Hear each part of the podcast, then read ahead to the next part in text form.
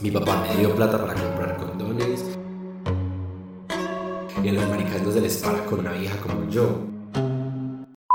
Hola niños, ¿cómo están? ¿Cómo les va? Espero que se encuentren súper súper bien. Bienvenidos nuevamente a otro episodio de este podcast que se llama De la vida y otros visajes. Como ustedes ya saben, mi nombre es Esteban Botero y acá estamos gracias a Dios.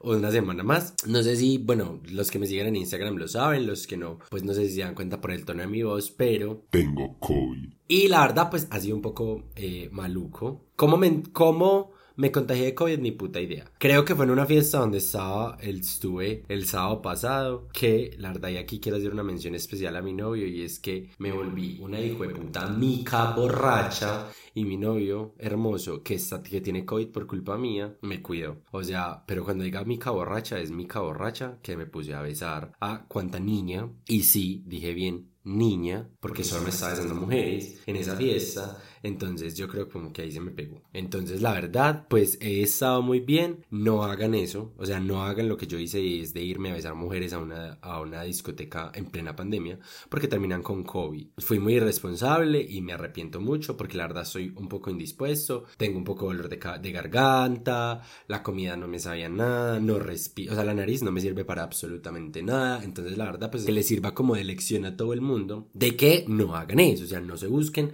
Esas son buscadas. Pues niños, la gente está muriendo de eso, o sea, en serio, no lo hagan. No lo hagan. Fuimos, la otra persona que está enferma y yo fuimos súper irresponsables de irnos allá a besuquear con el, al menos el, el otro, era el que le dijera que se lo besara, se lo besaba, o sea, estaba loco. Bueno, en los avisos parroquiales de esta semana. El primero era que me dio COVID, ¿cierto? Y pues el regaño que ya les di de que no se busquen el COVID y sean responsables y cuiden y cuiden a las cuídense y cuiden a las personas que los rodean. Y bueno, en los recomendados de la semana, pues les quiero recomendar dos conciertos que pueden encontrar. El primero es Excuse, Me, I Love You, que es el concierto, del concierto de la gira mundial de Ariana Grande, de la última gira mundial. Lo encuentran en Netflix. Y el segundo es el concierto de Morat de Madrid, de la gira Balas Perdidas, que lo encuentran en Prime Video. ¿Por qué hago colación de esto? Porque esos dos Ariana Grande es mi artista favorita y Morata es de mis artistas favoritos y los conciertos son espectaculares, entonces para que se los vean. Y ya como que en términos de películas, pues les quiero recomendar a todos que se vean la saga de películas de Scream. Para las personas amantes del, cine de terror, la verdad, las películas de Scream son como muy icónicas en el mundo del cine de terror y sobre todo el cine de terror sangriento de una persona que mata cuchillazos a un grupo de personas. Son muy viejas porque las películas son como de 1995 y cosas así, pero son muy entretenidas de ver. Y me parece como que los efectos son buenos como para al menos la época en la que estaban, aunque pues obviamente hay unas que son muy bobas, pero la verdad es como súper, son muy entretenidas de ver que yo siento que cuando uno ve, películas, esa es como la finalidad de ver, como entretenerse. Y son entretenidas, entonces ahí está. De series les recomiendo dos series que me empecé porque no me las he terminado. La primera es la serie de Sex and the City y la otra es que les recomiendo Behind Her Eyes. Es una serie de Netflix muy buena. Me la recomendaron mucho, entonces aquí estoy yo recomendándoselas a ustedes. Me parece que la trama está súper interesante. Y aunque no me la acabo, dicen por ahí que los plot twists que tiene, sobre todo al final, son muy como muy, como muy chimas, como que muy buff. Entonces como que para que se la vean. Y ya en términos de canciones, les quiero recomendar dos álbumes, que es el álbum nuevo de Carol G, que se llama como KG0562, algo así. Que la verdad está muy bueno, sobre todo les recomiendo la canción Leyendas, que fue de mis faps o la canción que tiene con Camilo, que está súper chimba.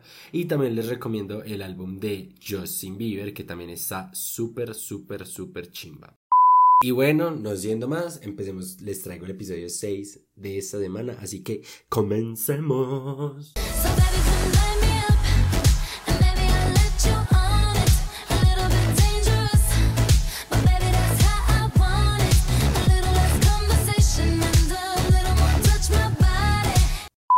Como ya ustedes saben, aquí vendría la, como la presentación del invitado. Pero como no he invitado, me voy a presentar a mí mismo. ¿Por qué? Porque yo nunca he respondido las preguntas de, que yo le hago a los invitados, entonces las voy a las vamos a responder en este momento. Aunque muchas de ellas ya las respondí en el primer episodio, pero no importa. Este es mi podcast y yo hago con él lo que, con él lo que me dé la gana. Entonces, como ustedes ya bien saben, mi nombre es Esteban Botero, tengo 25 años y soy Géminis. Soy muy Géminis y extremadamente Géminis. Soy la persona más Géminis que una persona pueda conocer. Soy estudiante de negocios internacionales, voy más o menos en octavo semestre y aunque en este momento tengo la universidad pausada, pues eso es lo que estudio. Me hubiera gustado más estudiar otra cosa, no me gusta mi carrera, pero igual ya la voy a acabar. ¿A qué me dedico? Trabajo para una empresa que se llama Stanley Black Decker, llevo trabajando allá ya un mes, estoy muy contento. Mi personaje Disney favorito, yo la verdad dije en el, en el episodio piloto que me sentía muy identificado con Anna la de Frozen, pero en realidad Anna la de Frozen no es mi personaje favorito de Disney. Mi personaje favorito de Disney yo creo que es Prickly, el de Lilo y Stitch. Lo sé, es muy extraño, pero la verdad, uno amo Lilo y Stitch y si no fuera Prickly sería Stitch. Pero la verdad es que Prickly es, me parece que es demasiado chistoso. Se pone peluca y se pone vestido, o sea, yo lo amo, es demasiado gay. Claramente él está enamorado de Jumba, aunque la gente no lo sabe y no voy a empezar el debate sobre eso. Pero pues lo amo, siempre tiene como un dato random sobre todo, la verdad súper chistoso. Y Lilo y Stitch es muy charra debido a Prickly, entonces la verdad por eso considero que él es como de mis personajes de Disney favoritos. Mi género musical favorito y mi artista favorito, bueno, claramente es el pop y el reggaetón. Yo amo el pop y el reggaetón, me considero una perra poperra y reggaetonera. Mis artistas favoritos, Ariana Grande, Lana del Rey, Shakira y Morat. Y Dua Lipa, diría que ese es como mi top 5 de artistas, la verdad los amo. Y que en mi tiempo libre, bueno, me gusta mucho estar como con mis amigos, paso mucho, mucho tiempo con mis amigos me gusta mucho ver series, me gusta mucho ver películas, me gusta mucho escuchar música y me gusta mucho estar con mi novio. Siento como que esas son las cosas que más me gusta hacer y lo que estoy haciendo como constantemente. También como que esto, amo hacer mi podcast. Entonces en mi tiempo libre cuando no estoy trabajando o estoy con mis amigos estoy haciendo esto, pensando en cosas para hacer con esto. Bueno, entrando como en el tema de la semana, la verdad quiero agradecerle pues a las personas que participaron proponiendo sus preguntas y sus puntos de opinión sobre lo, de lo que debía hablar en, en este podcast. Quiero hacerle una mención especial a Daniela, mi amiguita de la que ya está escuchando, a Esteban Rivera, a Juanita Valencia, a Camilo Cano, a Aleja Sánchez, a María José Jiménez y a Andy Aristizable, amiguito de Cali. La verdad, pues ustedes siempre están pendientes como el, del podcast, son personas que siempre están como diciéndome, hey, me gustó mucho este episodio, hey, no sé qué. Entonces, la verdad, como que sí les quería como hacer esa mención especial. Y una seguidora, muy querida de ella, me, me, me hizo una pregunta muy random, pero la verdad me parece muy chimba que la haya hecho.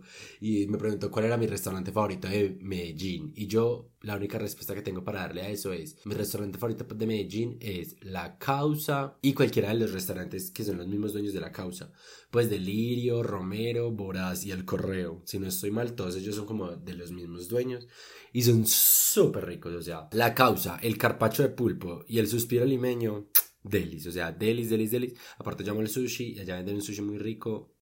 Me hicieron varias preguntas por ahí, en especial una amiga mía que se llama Nicole, y es que me dijeron que les hablara sobre mi vida antes de salir del closet.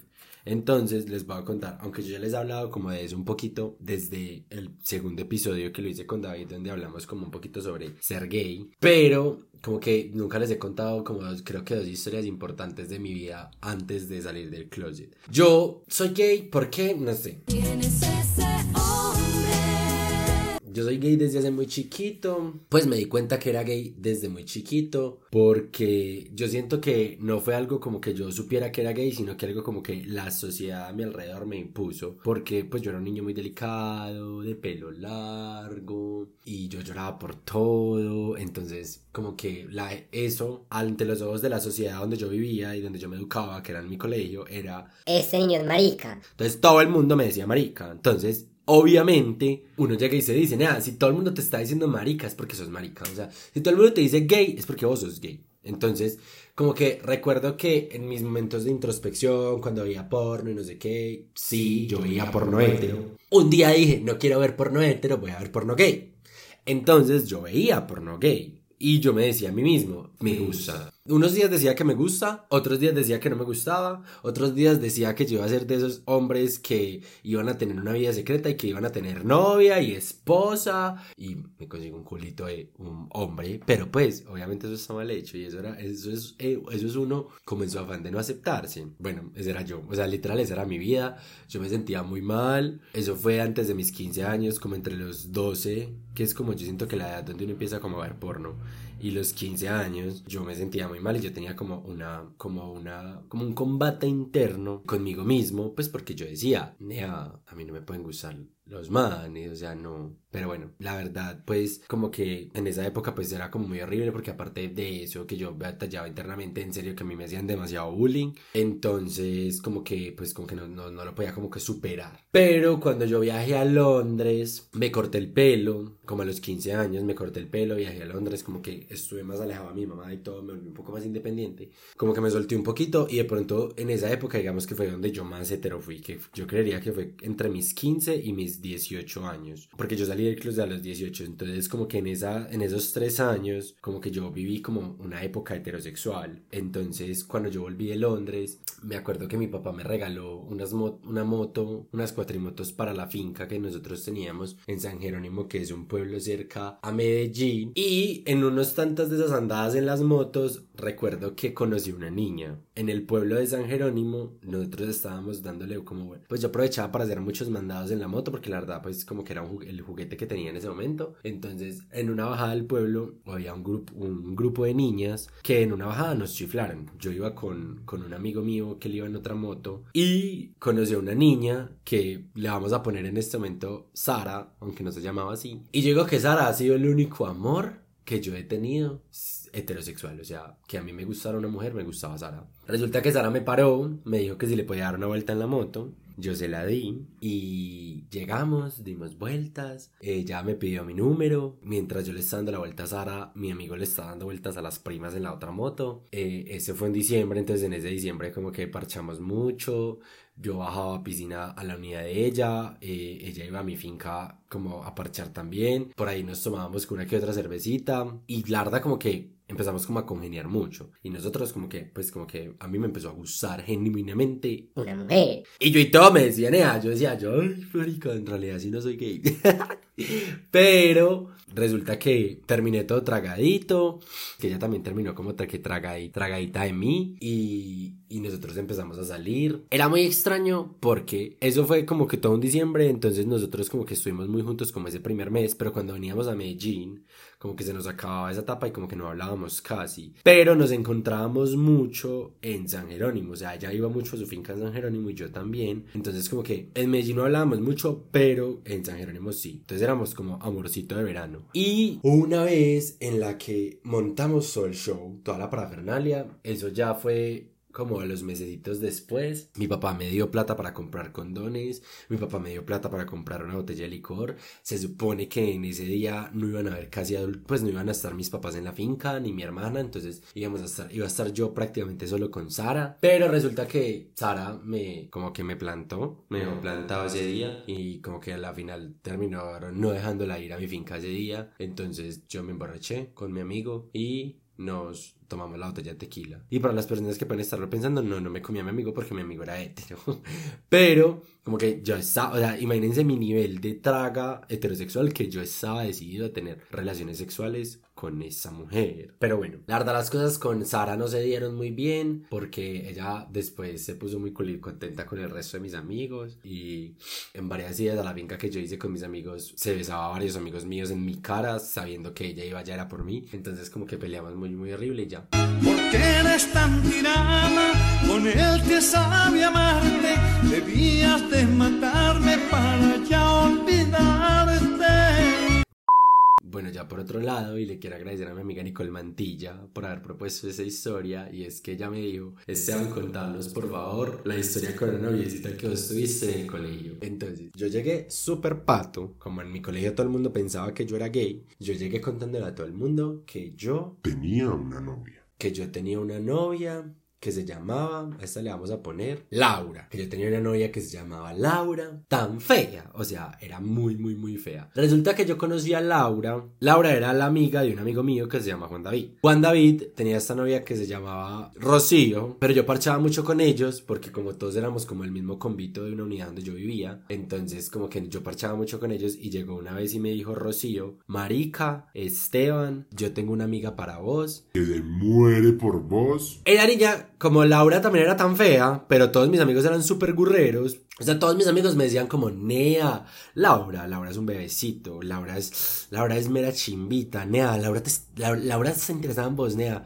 Nea, yo siempre me he querido besar a Laura, Nea, yo siempre me he querido robar a Laura, Nea, yo siempre me he querido comer a Laura. Y yo como que, ¿qué, qué? Entonces, obviamente por la pantalla también, porque donde yo dijera que no me iban a tachar de gay, entonces yo dije yo, bueno, preséntemela, entonces me la presentaron y nosotros empezamos a salir. Salíamos mucho como por la unidad donde yo vivía, ella, la verdad sí se notaba que estaba bien tragada de mí y nos hicimos novios. Nos hicimos novios súper rápido, o sea, literal como que nosotros nos conocimos y a la semana ya éramos novios, pero es igual yo tenía como 16 años, 17 años, o sea, yo era una hueva. Cuando llega un día, ella fue a hacerme como la visita a la unidad donde yo vivía y ella dijo que ella me quería entregar su virginidad. Y yo dije, me quiere entregar su virginidad. Yo ni siquiera he tenido sexo con nadie, o sea, yo también le voy a entregar mi virginidad a ella yo le decía a todos mis amigos y, él me, y todos mis amigos me decían como, Nea, cométela, Nea, cométela. Yo era como, Nea, yo, nunca he dicho nada, no sé qué, yo como hago mi casa, yo como hago mi mamá, yo no soy mayor de edad, no le puedo pagar un motel, como un montón de peros. Pero entonces, bueno, un día mis papás me dijeron que se iban a ir y yo dije, bueno, acá fue. Mi papá, le dije a mi, mi papá, mi papá y yo hablábamos mucho de eso. Entonces, por ejemplo, yo le decía a él como, pa, voy a pichar. Entonces me compraba condones, o sea, él era súper orgulloso de que su hijo iba a tener relaciones sexuales con un hombre. Güey, es que con un hombre. con una mujer. Entonces él era súper orgulloso de eso. Y entonces como que él se prestaba mucho para dejarme la casa sola, él se prestaba mucho para patrocinarme que yo hiciera eso. Entonces un día él se fue, la niña Laura vino a mi casa una, y Rocío vino con el que era mi amigo. Yo, se supone que yo iba a estar en mi habitación y Rocío y mi amigo Juan David iban a estar en su habitación. Nosotros entramos a mi habitación y la verdad nada y nada, y nada. O sea, nos besábamos y nada, nos quitábamos la ropa y nada. Ella me tocaba y nada. Yo la verdad te tenía muy claro en mi cabeza los pasos a seguir en una relación heterosexual porque yo vi porno heterosexual. Entonces yo como que yo trataba de en mi mente, ¿qué, ¿qué, es lo primero que hace el man hetero en el video porno? Listo, hagamos eso. Entonces yo le quitaba la ropa. Ella misma se quitó el brasier. Eh, estábamos ahí y nada. Entonces, y a mí, niños, a mí no. A mí solo no se me paraba el pipí, o sea. No sé si eran los nervios, yo pensaba y todo. Niños, era tan así que yo hasta llegué a pensar en pipís y en sexo gay para ver si yo de pronto podía como digamos como bueno que gonorrea pero al menos que yo que yo concrete este acto pensando en otra cosa no importa pero niños nada o sea nada lograba que mi querido amigo de allá abajo se levantara a cumplir la misión no o sea eso era imposible entonces hubo un pequeño momento en el que ya yo, yo no sabía nada más que hacer entonces yo recordé que había un paso en, el, en los videos porno que es el famoso paso de echar dedo. Entonces yo dije, es momento, lo voy a hacer. Y yo llegué y cogí mi dedo anular y lo introduje en la cuquita de, de, nuestra amiga Laura. Y niños, aquí voy a hacer una pausa. Y mucha gente que cuando lo piense va a discrepar conmigo y va a decir, eso siempre es así, pero no. Resulta que que nuestra amiga tenía la cuquita como no de un muy buen aspecto. Yo sé que las vaginas lubrican cuando uno lo, lo, va a meter, no porque lo haya metido, sino porque pues tengo amigas, tengo hermanas y ellas me cuentan. Sino, pero a nuestra amiga no era una, una vagina lubricada, porque el líquido que le salía a esa vagina era un moco que olía horrible.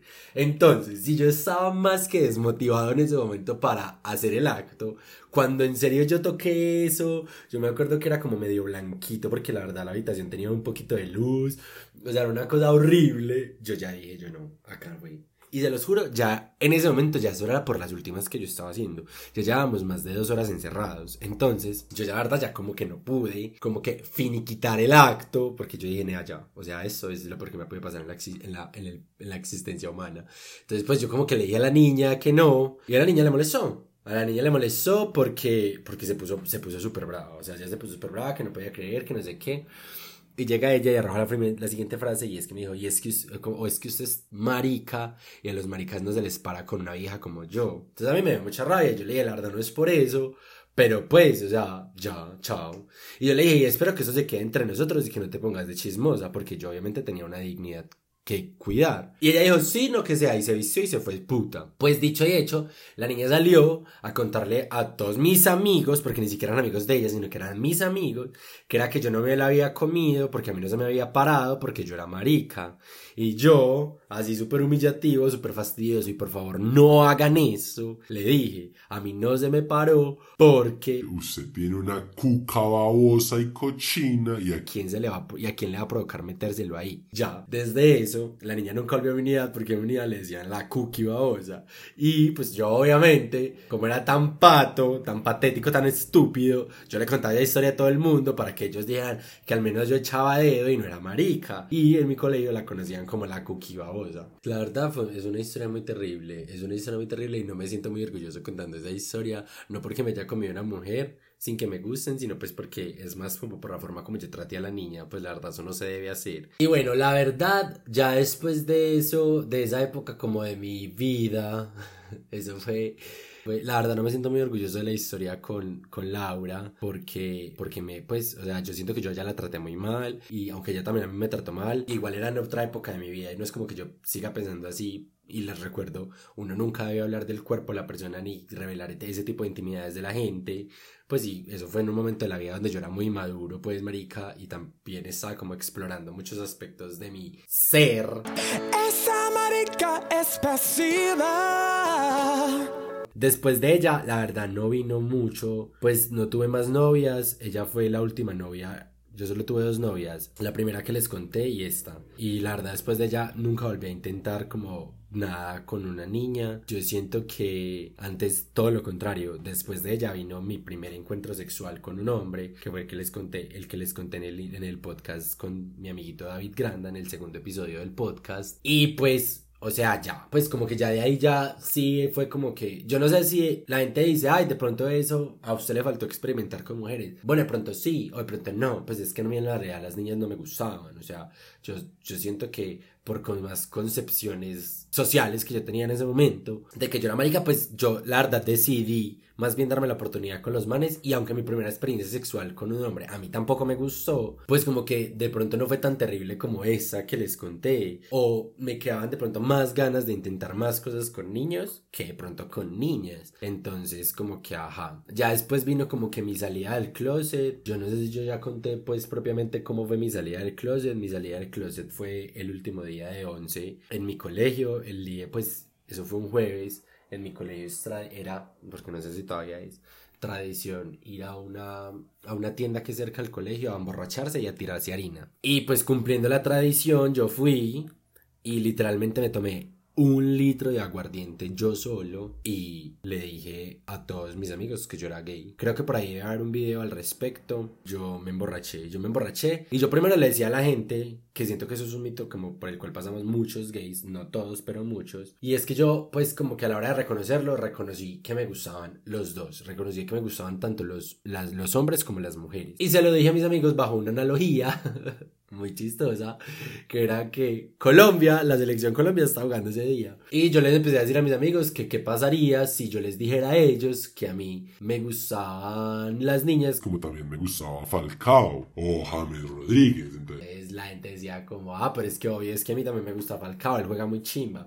Y yo decía, no, es que me puede gustar, gustar como de que me gustas él físicamente. Y así empezó todo y yo empecé a llorar y la gente era grabándome y la gente preguntaba como, nea, ¿por qué está llorando Esteban? Y ya la gente decía, nea, pues está diciendo que es gay, chito.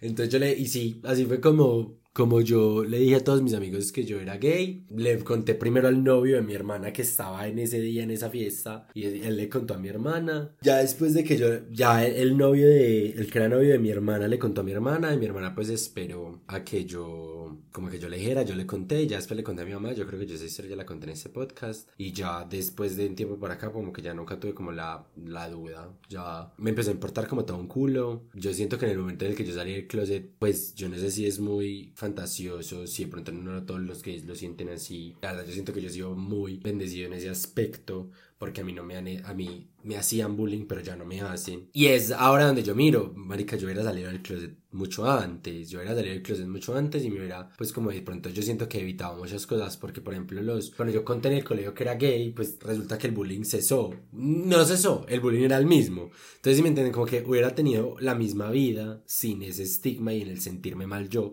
porque vuelvo y repito, yo siendo gay, no destapado, me sentía muy mal conmigo mismo y trataba de suprimir mucho ese aspecto de mí que yo ahora digo como, mira, qué estupidez. Pero bueno, me imaginaré que eso es, eso significa madurar y eso significa ser una persona adulta. Y nada, niños, yo siento que ese es el episodio de esta semana. Eh, la verdad, mi, mi, mi vida heterosexual es corta pero sustanciosa. Y nada, a las personas que siempre llegan hasta el final, muchas gracias por escuchar el episodio. Y nada, recuerden que mi Instagram personal es Esteban Botero. Es, o sea, Esteban Botero con dos As. Y ya, nada, nos vemos la otra semana. Y los amo mucho. Bye. ¿Cómo te atreves a volver?